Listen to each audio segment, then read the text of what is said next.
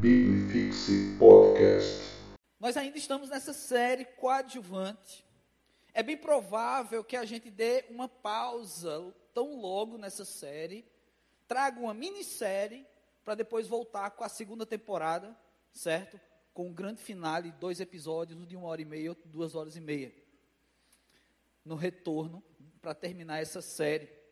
E aí sim, a gente continua, porque ainda estamos no capítulo 6 de Marcos. É desafiador você pegar um evangelho que é tão rico de ensinamentos, informações, e mesmo com a proposta que eu tenho trazido nessa série coadjuvante, que não é seguir linearmente os capítulos evangel do Evangelho de Marcos, mas sim seguir nos textos que, na sequência, chama a atenção a atitude dos discípulos, mesmo assim, a gente não consegue vencer ah, um livro tão rico como esse em uma série de um mês, dois meses. Isso exige um pouco mais da gente. E creio eu que a gente ainda tem muito a aprender sobre ser coadjuvantes, ou seja, discípulos de Cristo Jesus. Porque se alguém aqui já se sente um coadjuvante completo, um discípulo completo, não é? Levante sua mão, sabe? Claro que ninguém vai fazer uma coisa dessa.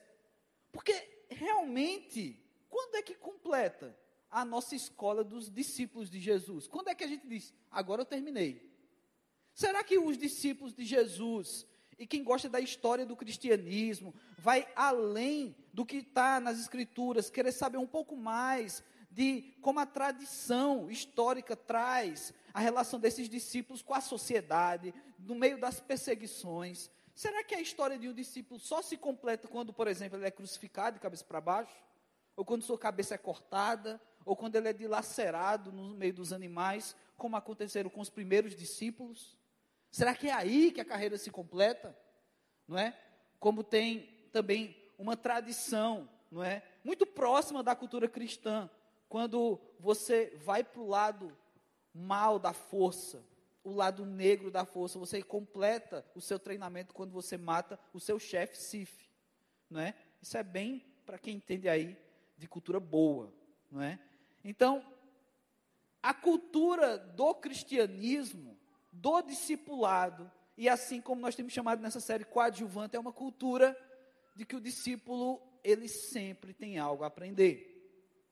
Hoje, a gente vai falar um pouco sobre milagre. A gente vai falar sobre milagre de Deus. Mas no texto que a gente vai trazer hoje, a gente também tem algo que é aparentemente não é o antônimo de milagre, mas no texto acaba se tornando para uma aplicação nas nossas vidas, e é bem interessante isso. Eu fui pesquisar o antônimo de milagre na língua portuguesa. E você vai encontrar expressões como infortúnio, né? Se milagre é uma coisa que você não tem controle e acontece, o infortúnio é como se fosse um antônimo, você também não tem controle e acontece. Mas do outro lado, lado oposto, como se o milagre é sempre uma coisa boa, o infortúnio sempre uma coisa chata. Agora, trazendo para a realidade da nossa fé, encontrar um antônimo de milagre, pensando no milagre na perspectiva do reino de Deus, das ações de Cristo, é difícil encontrar um antônimo de milagre. Sabe? É, é um, uma operação de, de uma situação sobrenatural inversa a algo benéfico ao ser humano, ou algo que nos traz conhecimento e ensino, a maravilhas de Deus, que simplesmente nos faz adorá-lo. É difícil identificar uma expressão no cristianismo que seja antônimo a milagre. Mas no texto de hoje, algo me chamou a atenção, o texto que a gente vai ler hoje que o contrário de milagre é a razão. É a razão. E a gente vai ver como os discípulos, os coadjuvantes da nossa história, dessa nossa série, eles se relacionam com o milagre e com a razão. Então, abra sua Bíblia em Marcos, capítulo 6. A gente vai ler a partir do versículo 30. Marcos 6, a partir do versículo 30. Vamos tentar extrair essas lições de razão e de milagre e se nós temos algo a ver com isso, se a gente também pode ser parecido com esses coadjuvantes aqui, no sentido da reação e da atitude deles diante do milagre de Jesus Cristo. Razão versus milagre. Sabe, é, é, eu e a minha esposa, a gente está tendo a oportunidade de receber um casal de amigos na nossa casa esses dias.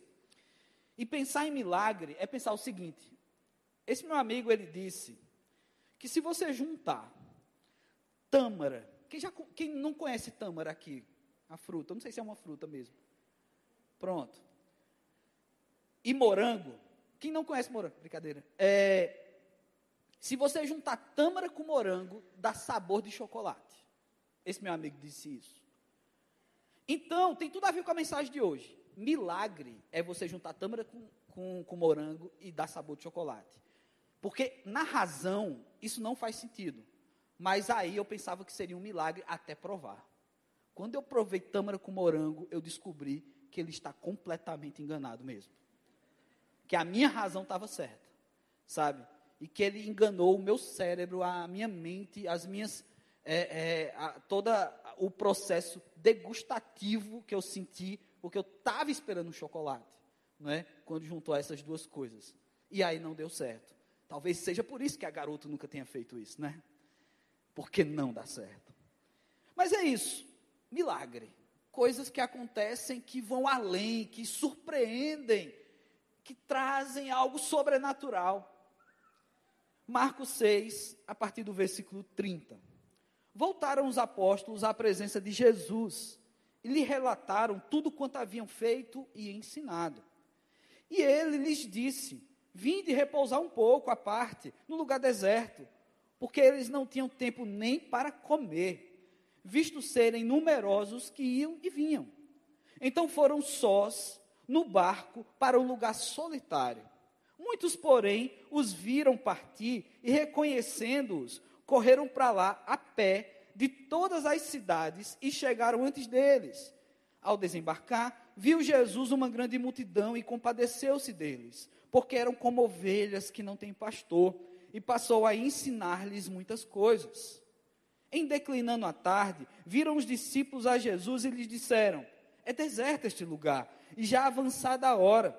Despede-os para que, passando pelos campos ao redor e pelas aldeias, comprem para si o que comer. Porém, ele lhes respondeu: Dá-lhes vós mesmo de comer? Disseram-lhe: Iremos comprar duzentos denários de pão para dar de comer? E ele lhes disse: Quantos pães tendes? E de ver. E sabendo eles, responderam: Cinco pães e dois peixes.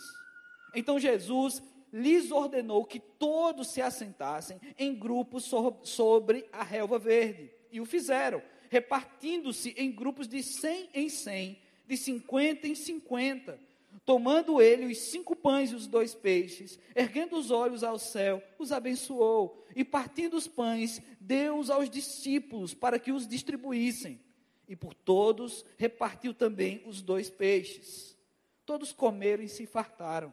E ainda recolheram doze cestos cheios de pedaços de pão e de peixe. Os que comeram dos pães eram cinco mil homens. Que o nosso bom Deus aplique essa palavra em nossos corações, em nossas vidas, em nome de Jesus Cristo. Amém. Meus irmãos, se esse meu amigo tivesse nesse tempo de Jesus Cristo, ele ia dizer que pão e peixe aqui da multiplicação de Jesus ia ter gosto de camarão. Sabe, porque a degustação dele é diferenciada. Ainda bem que ele não está aqui hoje. Meus irmãos, esse texto de Marcos, capítulo 6, tem uma história conhecidíssima. Você já viu um pastor, seja ele herege ou não, pregando sobre multiplicação de pães e peixes? Você conhece essa história, sabe, de um Jesus que alimentou uma multidão.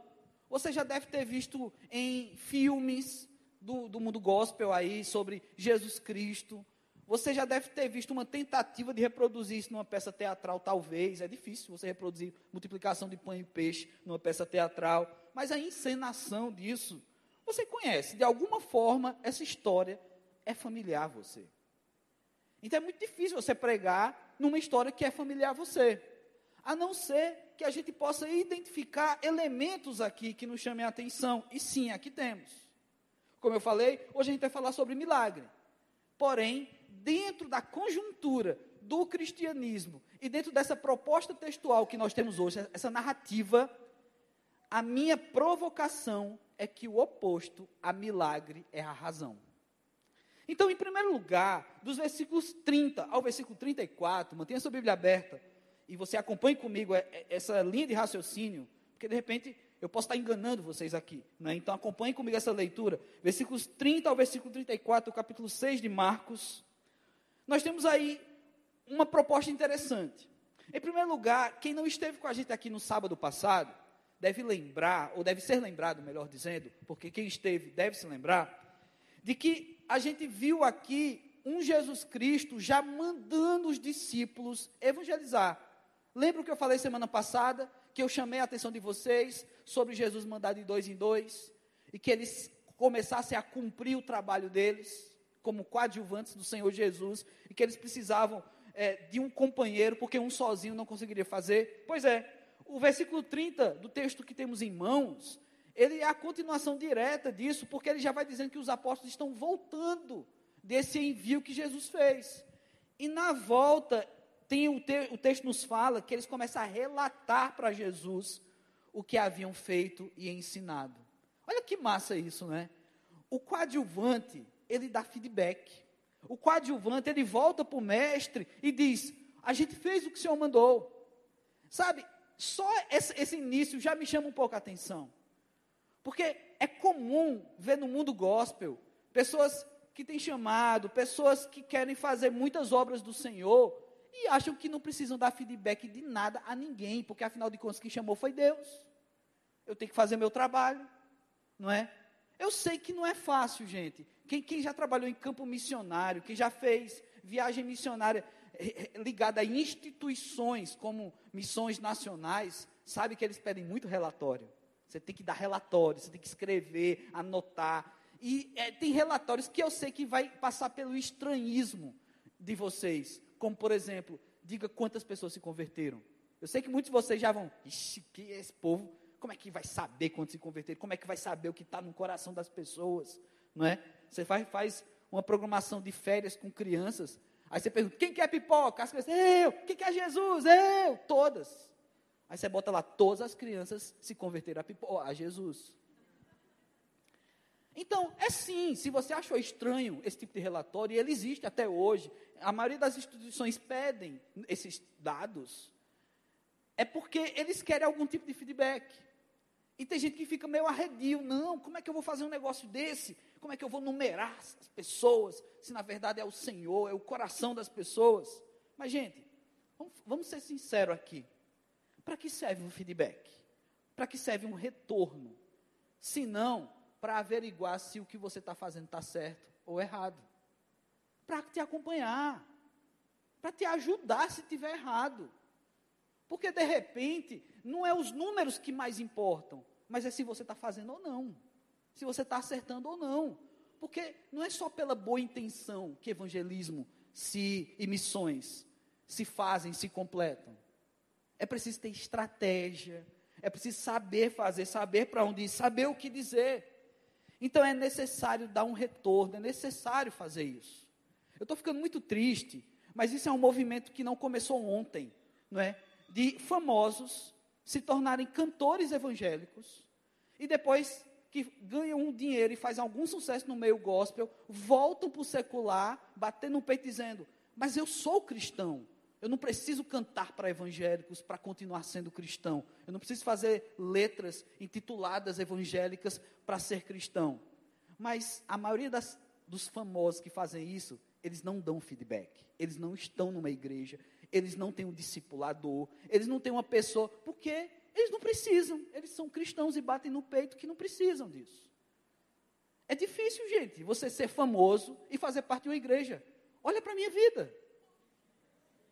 Eu sou um grande, internacionalmente desconhecido. E, na verdade, essa coisa do feedback não se dá apenas com o famoso. Tem gente que tem dificuldade de fazer discipulado. É o tema do nosso ano. É uma coisa que a gente trabalhou com, gás, com gás no nosso acampamento, com garra, para fazer a coisa acontecer. E tem muita gente que escapa de discipulado. Porque o discipulado, ele traz algo bem interessante, que é uma convivência a dois, sabe? Uma relação. Por isso que a gente orienta sempre que o discipulado seja garoto fazendo com garoto e garota com garota, que são os únicos gêneros que existem. A gente orienta o discipulado a ser dessa forma, porque é uma convivência que você começa a saber da vida do outro. Isso pode dar treta, se for de sexos opostos. Então, essa relação do discipulado faz muita gente escapar do discipulado, fugir, porque a vida da pessoa está sendo sabida demais pela outra. E você começa a ter que dar um tipo de feedback. Porque se você está em pecado, e aí no discipulado você vai precisar compartilhar isso, você não gosta. É chato demais dizer que está em pecado. É chato demais dar feedbacks. Então nós temos um exemplo muito massa aqui. E aí alguém pode dizer, ah, pastor, mas eles estão dando feedback para Jesus. Então a minha vida eu vou dar feedback para Jesus. Pois é, aqui você está a formação do discipulado de Jesus. Você tem aqui os coadjuvantes de Jesus. E você é discípulo de Jesus também, e você é coadjuvante de Jesus também. Você quer dar feedback só para Jesus? Então você nem precisa de igreja, você nem precisa de pastor, não precisa de gabinete pastoral, não precisa de discipulado, de pequeno grupo, porque afinal de contas você consegue vivenciar a sua fé solitariamente. Se alguém conseguir me provar que vive a fé solitariamente e dá 100% certo, aí eu vou, eu vou querer entender essa, essa vida, eu vou querer ensinar como é que faz isso. Porque a Bíblia, inclusive ela, me garante que não é assim que funcionam as coisas. A Bíblia evidencia o congregar, o estar com pessoas. Ela evidencia isso. Inclusive, o próprio Jesus, quando mandou os discípulos de dois em dois, e eles voltaram. Voltaram para Jesus e voltaram para o grupo, o grupo grande, onde eles compartilharam suas experiências. Mas outra coisa que a gente vê no início desse texto é que o coadjuvante, o discípulo de Jesus, ele tem direito a descanso. Olha que coisa boa. Você também pode descansar. Porque tem gente que acha, ah, não, o verdadeiro discípulo, o, o missionário bom, é aquele que não para. Aí o cara tem uma estafa, o cara passa mal. A gente precisa descansar. E Jesus deixa claro isso para os discípulos: olha, eles estão voltando da missão. Então vamos para um canto solitário descansar, vamos se retirar um pouco, vamos para um retiro de descanso. Porque a vida deles era um retiro espiritual já, né? É diferente da gente. A gente passa um ano inteiro para ir para um retiro espiritual. Eles viviam em retiro espiritual e descansavam no retiro, né? Da, da, de toda a carga que eles carregavam aqui. Só que aí tem um detalhe: as pessoas sabiam do plano deles. E o discípulo de Jesus, o coadjuvante, Quer saber de uma coisa? Ele, ele merece, ele tem direito a descanso, mas nem sempre. Mas nem sempre. O ministério pastoral tem dessas coisas. Quem é líder de pequeno grupo sabe também dessas coisas. Quem está fazendo discipulado sabe também dessas coisas. Que às vezes você tem descanso, mas nem sempre. Porque às vezes a vida, a sua vida, você que é líder de PG, você está num dia muito tranquilo, mas tem alguém no teu PG que não está no dia tranquilo. Mas tem alguém no teu PG que não está numa vibe tão massa. Você que faz discipulado com alguém pode acordar e dizer, hoje eu estou espiritual. Sabe? Labachúrias. Sabe? Hoje eu estou fazendo acontecer. E aí, a pessoa que faz discipulado contigo acordou, acordou exatamente o inverso. O oposto a isso. E aí, o teu dia, que seria um dia mais tranquilo de descanso, talvez não se torne a vida do pastor também. Sabe, eu lembro na primeir, no primeiro lockdown, que tinha irmã da igreja que ligava para a gente meia-noite pedindo para orar porque estava sem conseguir dormir. Sabe, a oração Lexotran, sabe assim. Pastor, eu preciso dormir. Eu não sei nem se esse remédio faz dormir. Sei lá, oração tijolo na cabeça, pronto. Faz dormir um tijolado na cabeça. Não façam isso, viu, gente? Com, com pessoas que vocês gostam. Mas nós precisamos entender que é merecido o descanso. Jesus chama os discípulos para descansar, mas nem sempre. Mas nem sempre. Porque o texto ele, ele traz aqui uma expressão que ela é forte. Jesus viu que essas pessoas que estavam procurando eles na hora do descanso eram como ovelhas que não tinham pastor, ou seja, pessoas perdidas. E pessoas perdidas sempre tem. Às vezes, dentro da igreja.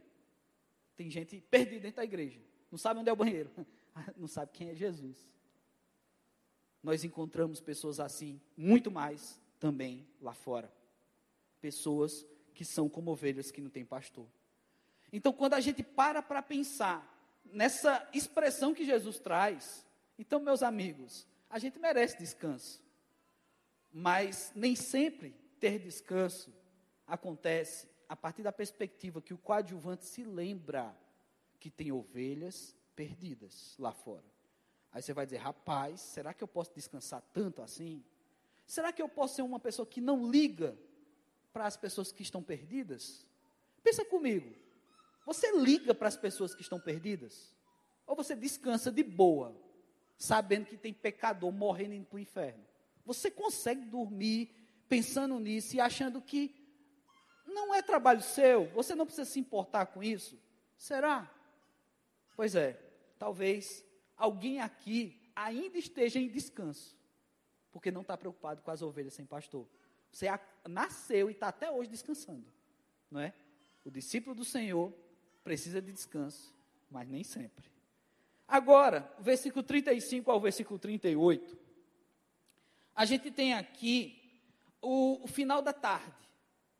O sol começa a se pôr, as pessoas começam a se preocupar. Eu não sei como é que funciona, seu sistema fisiológico, seu estômago, mas quando vai acabando a tarde, por exemplo, o Anakin, que é o meu cachorro, ele começa a ficar louco para passear. Porque no passeio, meu cachorro também faz necessidades. Então talvez alguém aqui também precise dar uma voltinha para fazer uma necessidade. Mas meu cachorro funciona de jeito. Ele não faz em casa, ele faz na rua. Mas nós, seres humanos, fomos acostumados a ter horário de jantar. Então, muitos de nós, quando vai anoitecendo, começa a bater uma fominha, começa a lembrar que eu preciso me alimentar. Não é? Eu sei que tem gente que, que janta um pouco mais tarde e tudo mais. Tem pessoas que, que jantam janta, tem gente que come a comida do almoço na janta, uma coisa super estranha, mas eu sei que isso é comum para muita gente. Não é? E assim vai. E aí, acontece uma preocupação aqui. E é onde entra a razão no texto e na provocação inicial que a gente fez. Os discípulos de Jesus estão percebendo que a noite está chegando e que o povo vai começar a ter fome, porque provavelmente eles começaram a ter fome também. E aí eles chegam para Jesus e eles se utilizam da razão. Eles não estão sendo é, é, problema para Jesus, eles não estão excedendo na, na situação, é, humanamente falando, duvidando de Jesus, eles estão sendo racionais, gente. Os discípulos estão chegando para Jesus, Jesus, tem gente demais aqui, a noite está está chegando e esse povo vai precisar comer. Puxa vida, isso é massa. Os discípulos estão sendo nada mais nada menos que uns missionários que se preocupam com o ser humano. Isso é bom. Eles, estão, eles vão ter fome, Jesus. Não é? Aí Jesus, ele faz algo aqui fantástico. Tipo assim, já que vocês são racionais, então usa a razão de vocês. Então Jesus diz para eles: então vai dar vocês de comida para eles. Vocês têm razão. Então use da razão e solucione o problema. Só que esse problema era insolucionável com a razão. E os discípulos vão, eles vão procurar uma maneira de resolver. E eles juntam o dinheiro que tem entre eles e chegam para Jesus e dizem: Jesus, nem a moto do iFood vem com esse dinheiro que a gente tem. A gente não tem dinheiro para comprar pão para tanta gente, para ter jantar para todo mundo. Eles estão usando a razão. E isso era correto. Eles não tinham essa grana. Lembra que a gente falou na semana passada que Jesus manda eles irem de dois em dois, só com uma capa, sem dinheiro. Lembra que eles dependiam da hospitalidade das pessoas então, por que Jesus está mandando a gente comprar se Jesus disse que a gente tem que andar sem dinheiro? Olha que loucura! Só que Jesus está apelando para a razão. E eles tinham razão. A gente ainda não pode encontrar. Ah, que discípulos é, malas, que discípulos sem fé. Gente, eles estão usando da razão. E eles estão certos. Essas pessoas estão morrendo de fome, vão começar a se chatear e não têm o que comer. Como é que a gente faz isso? Um dia desse eu saí com um grupo de jovens aqui da igreja e teve um cara que ele pediu um quilo de açaí. Imagina esse, esse cara na multidão. Quantos peixes esse cara ia ter que comer? Claro, eu não vou expor, a pessoa vai, que a pessoa me processa, o Nicolas não ia fazer uma coisa dessa. Mas, gente, um quilo de açaí, o miserável. Então, essas pessoas tinham fome, os discípulos percebiam, com certeza eles também tinham fome, estava chegando a hora de comer, e é complicado. Quando eles falam para Jesus que não tinha dinheiro, eles vão apelar para a multidão. E o que é que tinha na multidão? Cinco pães e dois peixes. Gente, esse cara que está hospedado lá em casa, só ele come esses cinco pães e dois peixes. Só ele. E a filha dele. Sabe? Então, assim, nós temos aqui uma situação que a gente tem que aplaudir esses discípulos. Eles estão corretos, tem coerência nesse discurso. Só cinco pães e dois peixes. Tudo isso está em torno da razão. Agora vem o milagre. Versículos 39 a 44, a gente tem aí algo que eu chamo de coadjuvante, fazendo trabalho de coadjuvante. Sabe o que é? É que nesses versículos anteriores, no, no, no versículo da razão da história, nos versículos da razão, o, o, o Jesus Cristo faz uma coisa interessante aqui dentro da nossa proposta temática. Jesus oferece para eles, para os discípulos, a oportunidade de serem protagonistas. Vocês perceberam isso? Vão lá, resolve o problema. Vão, sejam protagonistas. Vocês não querem resolver o problema? Resolva aí ao discípulo. Não tem dinheiro. Não, vão, resolve o problema. Sejam protagonistas. Só tem cinco pães e dois peixes. Gente, coadjuvante nunca vai conseguir ser protagonista. Sabe, você quer ser a coroa da criação. Você vai ser coroa quando você tiver uns 60 anos, você vai ser uma coroa. Sabe, você quer ser a princesinha de Jesus, o príncipezinho de Jesus, quer ser o top das galáxias, da, da, do, dos gospels do Brasil. Você é coadjuvante, não dá para ser protagonista. Olha o que Jesus faz. É uma casca de banana aqui. Vai lá ser protagonista, vão lá. Eles não conseguem. Agora, dos versículos 39 em diante, a gente tem coadjuvante fazendo trabalho de coadjuvante. Aí a coisa acontece. Olha que interessante. Olha que interessante. Aí eu fico só observando o mundo gospel, né? As pessoas querem ser o centro, o centro do coração de Deus. Talvez alguém já tenha falado isso, não é? Então assim, as pessoas querem chamar atenção para si na fé, na igreja, na conjuntura gospel. Meu amigo, você só vai funcionar quando você fizer o trabalho de coadjuvante, discípulo. Jesus deu oportunidade dessa galera ser protagonista e não deu certo. E olha que eles estavam com Jesus aqui. Aí agora, esses versículos finais, o coadjuvante fazendo trabalho de coadjuvante, é quando Jesus diz: tá bom, então me dê de volta essa responsabilidade. Vocês não são realmente protagonistas, então vamos lá. Agora, vocês têm um trabalho aqui trabalho de coadjuvante. E qual é o trabalho que Jesus dá para eles? Separe as pessoas em grupos, distribuam os pães, sirvam as pessoas, sirvam de forma organizada. Eu acho massa isso nesse milagre de Jesus, da multiplicação. Jesus podia ser o inverso do Thanos, ele estralar o dedo e aparecer comida na mão de cada pessoa ali. Jesus tem poder para isso. Mas, para o poder de Jesus ser aplicado, ele usa dos coadjuvantes. Separe de 100 em 100, de 50 em 50, grupamentos de pessoas e comecem a distribuir.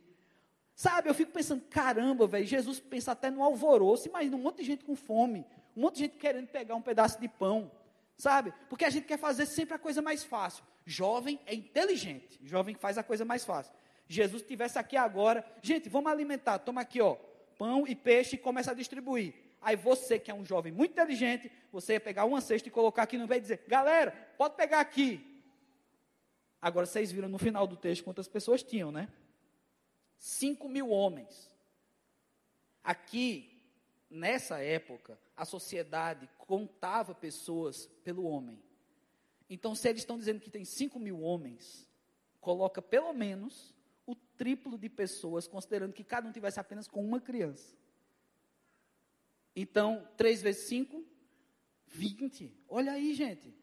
Eu sou ruim em geografia. 3 vezes 5 é 15. Então, nós temos aqui, pelo menos, por baixíssimo, não tinha televisão, então não tinha muito filho, mas por baixíssimo, 15 mil pessoas. Aí o jovem, inteligente, ele ia dizer: aqui galera, começa a pegar aqui, o cesto está aqui.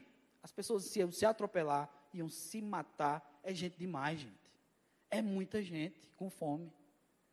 E aí Jesus organiza em grupos para que houvesse uma distribuição organizada do milagre. Uma distribuição racional. Olha que massa. Se por hora a razão é o inverso do milagre, na minha proposta aqui, por outro lado, quando vem das mãos de Jesus, ele usa a razão para realizar um milagre. Olha que loucura! Ele manda os discípulos usarem da capacidade deles para distribuir isso. E todas as pessoas foram alimentadas. Então, sabe o que, que a gente tem que aprender, gente, como, como discípulos de Jesus, ou como pessoas que estão entendendo o que é ser coadjuvante e querem ser coadjuvantes? A primeira coisa a gente já viu aqui.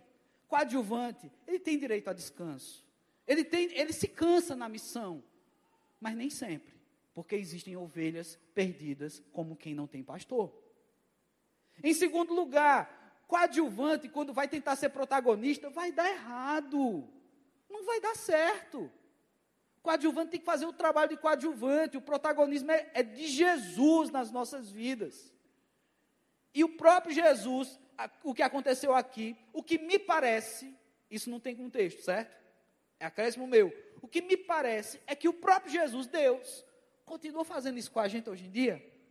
Tipo, dando para você Tu quer usar a tua razão? Então vai lá com a tua razão. Aí tu vai e volta, cabeça baixa, sabe, tristinho, não é? Eu pensei até numa frase do Chaves, mas eu odeio Chaves, então não vou falar não. Do cão arrependido. E aí a pessoa volta todo tristinho. Não deu certo, não deu certo. Porque não dá para ser protagonista. Quem tem que chamar a atenção é Jesus Cristo. Por último, você pode até usar da sua razão. Gente, vi, buscar viver milagres do Senhor. Não é viver de qualquer jeito, irresponsavelmente. Não, eu estou vivendo, eu estou vivendo. O milagre vai chegar. Hoje o meu milagre vai chegar. Eu vou crer, não vou duvidar. Sabe? E depois você vai ser pastor em Orlando, ganhar muito dinheiro. Mas quer saber, nós, quando assumimos o papel de coadjuvante e até usando da nossa razão, o milagre pode ser um canal, você pode ser um canal do milagre de Deus. O milagre pode chegar em você e pode atingir outras pessoas. E aí, o que, é que você acha disso? Você gostaria de ser alvo do milagre de Deus? Você gostaria de ser um canal do milagre de Deus para abençoar outras vidas? Multiplicar o alimento de Deus para outras pessoas? Você gostaria de fazer isso? De ser essa pessoa? Então vamos ser, gente. Esses discípulos eles são como a gente, humanos, teimosos, racionais. Eles foram inteligentes, fizeram a coisa certa, mas eles tinham ali do lado deles Jesus, que não era só a coisa certa, mas é o milagre certo para a situação. Então, mais uma vez eu te pergunto: você quer ser um coadjuvante desse? Disposto a ser um canal de bênção, mesmo que usando da sua razão, da sua intelectualidade, da sua burrice, você quer ser usado por Jesus? Eu acredito que Ele quer te usar. E eu quero orar por você nesse, nesse, contexto, nessa situação. Então baixe sua cabeça. Não deixa que a sua razão omita ou então obstrua o poder do milagre de Deus. Esse mesmo Jesus que abençoou é o mesmo Jesus que abençoa hoje. É o mesmo Jesus que está contigo. É o mesmo Deus, é o mesmo poder. O poder de multiplicar pães e peixes pode muito bem multiplicar a fé de pessoas, pode muito bem levar outro alimento, o verdadeiro pão, o pão da vida para outros. Aquela água que sacia a sede. Você pode ser um garçom de Deus, levando esse pão da vida para outras pessoas multiplicando a mensagem que você recebe. Não me diga que você está até hoje descansando. e que você até hoje não se preocupou com as ovelhas perdidas. Não me diga isso. Ore, fale com Deus aí do seu lugar. Fale para Deus: Deus, eu quero ser um coadjuvante, eu quero ser um discípulo desse. Usa, Senhor, a minha razão, mas eu quero ver também o teu milagre. Eu, eu quero que o teu poder passe por mim, Senhor Deus. Fala com Deus. Papo sério, fala aí direto com Deus. Pai amado, nós somos o teu povo, Senhor Deus.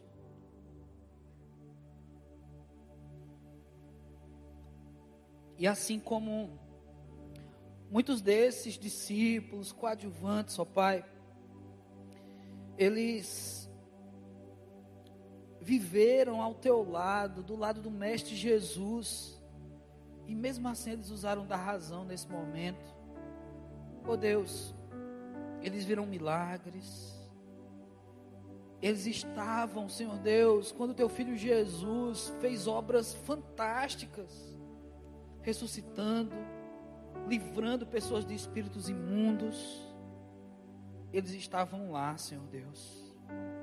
Mas mesmo assim, ó Pai, eles se utilizaram da razão. Eles se preocuparam em alimentar uma multidão e às vezes a gente também se preocupa com tanta coisa, Deus. Às vezes a gente está nem preocupado em alimentar a multidão, a gente está preocupado em comer, em nos alimentar. Às vezes a nossa preocupação é, é legítima, Deus. É estudar, é trabalhar, é formar uma família, é ter condições financeiras para nos manter, nos sustentar. Não é fácil, Pai, nesse país. Mas Deus, que essas preocupações racionais. Não impeçam cada filho teu aqui, ó Pai, de acreditar nos teus milagres, de ver os teus milagres e muito mais, assim como esses discípulos, de serem canal dos teus milagres, Deus.